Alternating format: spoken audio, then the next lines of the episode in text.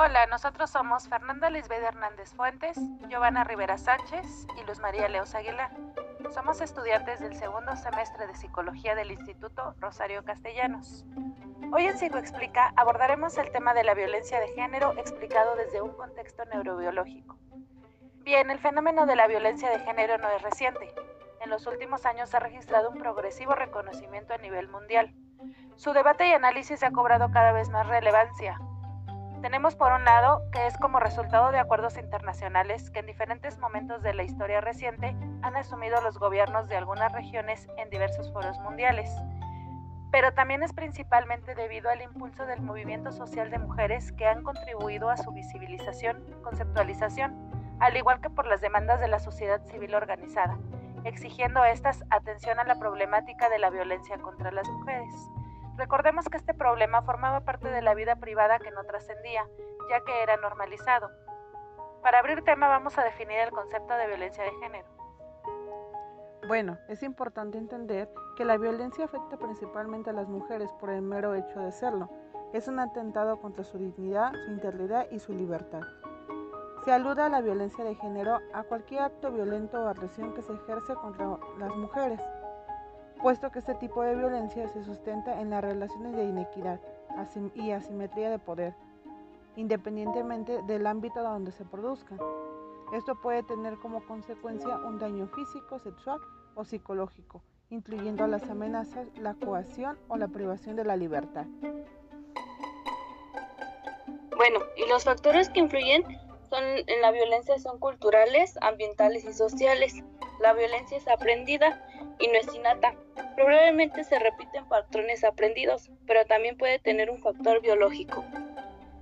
Hay diferentes teorías que tratan de explicar el origen de la conducta violenta en los sujetos. Algunas de estas proponen factores biológicos como generadores, que es en la que nos vamos a centrar. Bueno, y recordemos el caso de Phineas Gage, que era un obrero de 25 años que sufrió un terrible accidente en 1848 cuando trabajaba en la construcción de vías ferroviarias en Vernon, Estados Unidos. Gates intentaba compactar pólvora en una cavidad con una barra de metal cuando por un error en el procedimiento saltó una chispa, provocando una explosión que ocasionó que la barra de metal le atravesara el cráneo por completo. Contrario a lo esperado, volvió en sí mismo unos minutos después con un agujero en diagonal en la cabeza, desde la mejilla hasta la parte superior de la cabeza. Bueno, el doctor Harlow, que fue el médico que lo trató, quedó impresionado cuando Gage entró a su consulta de manera consciente con un agujero en la cabeza. Pero lo que más le sorprendió fue que se recuperó solo pocos meses después. sus funciones cerebrales parecían haberse recuperado, a pesar de que éste tenía la ausencia de una parte de sus lóbulos frontales, y su inteligencia no había disminuido. No obstante, cuando Gage regresó al trabajo, parecía ser otra persona. Se había vuelto irritable, impaciente y grosero, y con un muy mal genio. Parecía que no sentía empatía por los demás. Sin embargo, unos cuantos años después, empezó a sufrir ataques epilépticos, hasta su muerte en 1860. Entre los principales hallazgos, el accidente provocó que una gran parte de sus lóbulos frontales dejaran de existir.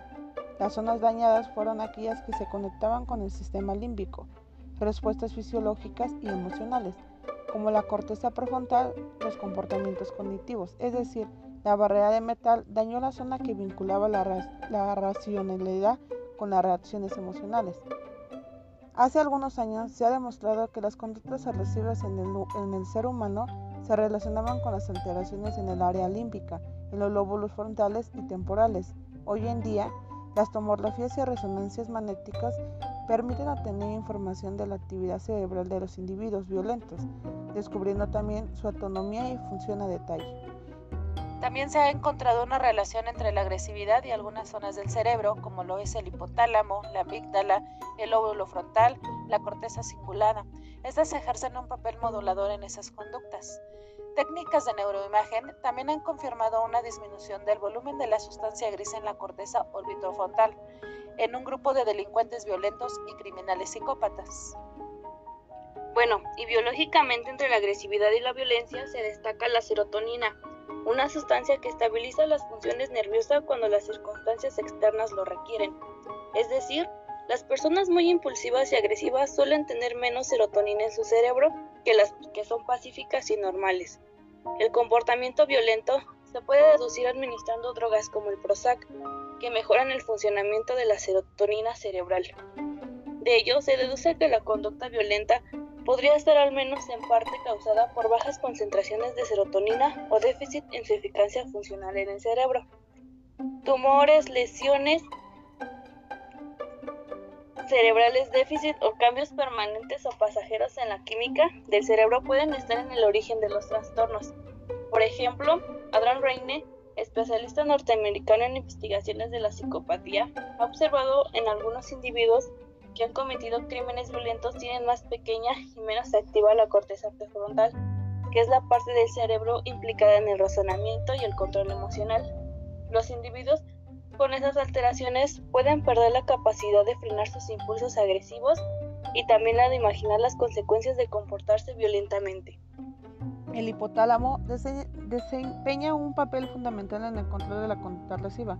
Se destaca por la relevancia de sus conexiones con diversas estructuras, ya que las lesiones que desconectan el hipotálamo con el mecéfalo eliminan la conducta agresiva provocada por la estimulación del hipotálamo pero cuando la lesión se produce en la propia estructura, puede cambiar la intensidad o la probabilidad de que ocurra una actividad de agresividad, pero esta no desaparece. Se ha señalado que la estimulación cerebral del hipotálamo medial provoca la conducta ofensiva, la dorsal desencadena patrones conductuales de la defensa, mientras que el hipotálamo lateral facilita la conducta predatoria. Otra de las estructuras del cerebro es la amígdala, que está localizada en los lóbulos temporales. Esta es un conjunto de núcleos interconectados que se asocian con la motivación y la emoción. Detecta y responde a los sucesos emocionalmente amenazantes y significativos. También genera enojo, pero por otra parte genera miedo y comportamiento defensivo. La amígdala también regula las emociones implicadas en la autopreservación, como lo es el temor, el enojo y la ansiedad. El núcleo lateral de la amígdala recibe la información de todas las regiones de la neocorteza, el tálamo, la formación hipocámpica y envía información al núcleo basal, mientras que el núcleo central se encarga de la expresión de los distintos componentes de la respuesta emocional. Cuando se presentan estímulos amenazantes, las neuronas centrales se activan, al mismo tiempo que algunos estímulos también activan automáticamente el núcleo central y provocan reacciones de miedo. Es así como la violencia recibe es consecuencia de una regulación de, de, emoción deficiente. La amígdala juega un papel importante en la manifestación de la ira y las reacciones emocionales violentas. Actualmente hay estudios realizados sobre las bases genéticas del comportamiento agresivo que informan que al menos un 50% de la variabilidad de este comportamiento se debe en gran medida a los genes. Según la doctora Feggy Ostrowski, directora del Laboratorio de Neuropsicología y Psicofisiología de la Facultad de Psicología en la Universidad Nacional Autónoma de México, dice que no existen genes del bien o del mal. Más bien estos genes son encargados de producir enzimas que regulan la cantidad de neurotransmisores del espacio sináptico para que éstas regulen las emociones. Otro hecho importante que influye en el comportamiento agresivo en la edad adulta es que por lo menos un 30% de los agresores dicen haber sufrido maltrato durante la niñez. Esto puede dar lugar a que el individuo sufra consecuencias tanto a nivel psicológico como neurológico. Aunque otros neurotransmisores y hormonales se han asociado con el comportamiento agresivo, el neurotransmisor más interesante estudiado ha sido la serotonina, ya que desempeña un papel muy importante en el desarrollo de la conducta violenta. Entonces tenemos que la teoría biológica sostiene que la violencia y la evolución de una conducta de este tipo obedece a procesos bioquímicos o de segregación de sustancias en el sistema nervioso, así como también a procesos neuronales. Todos estos serán los responsables de la generación de, conductas violentas podríamos estar hablando de un desequilibrio en las influencias reguladoras de prefrontales y la hiperactividad de la amígdala y otras regiones cerebrales del sistema límbico implicadas en la evaluación afectiva. Por otro lado, ¿qué pasa con el cerebro de una persona que es violentada? Investigaciones recientes demuestran que los sujetos que se encuentran inmersos en este contexto de violencia suelen presentar alteraciones cerebrales en la sobreactivación de la amígdala, centro de la memoria emocional que tiene como función principal albergar los instintos más primitivos del ser humano ya que como mencionábamos, la amígdala se asocia con la motivación y la emoción. Detecta y responde a los sucesos emocionales de amenaza y significativos.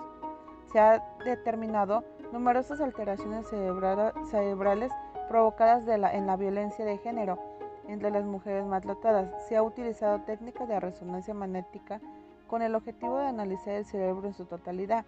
Se ha encontrado que un número importante de mujeres supervivientes de violencia de género muestran secuelas cerebrales.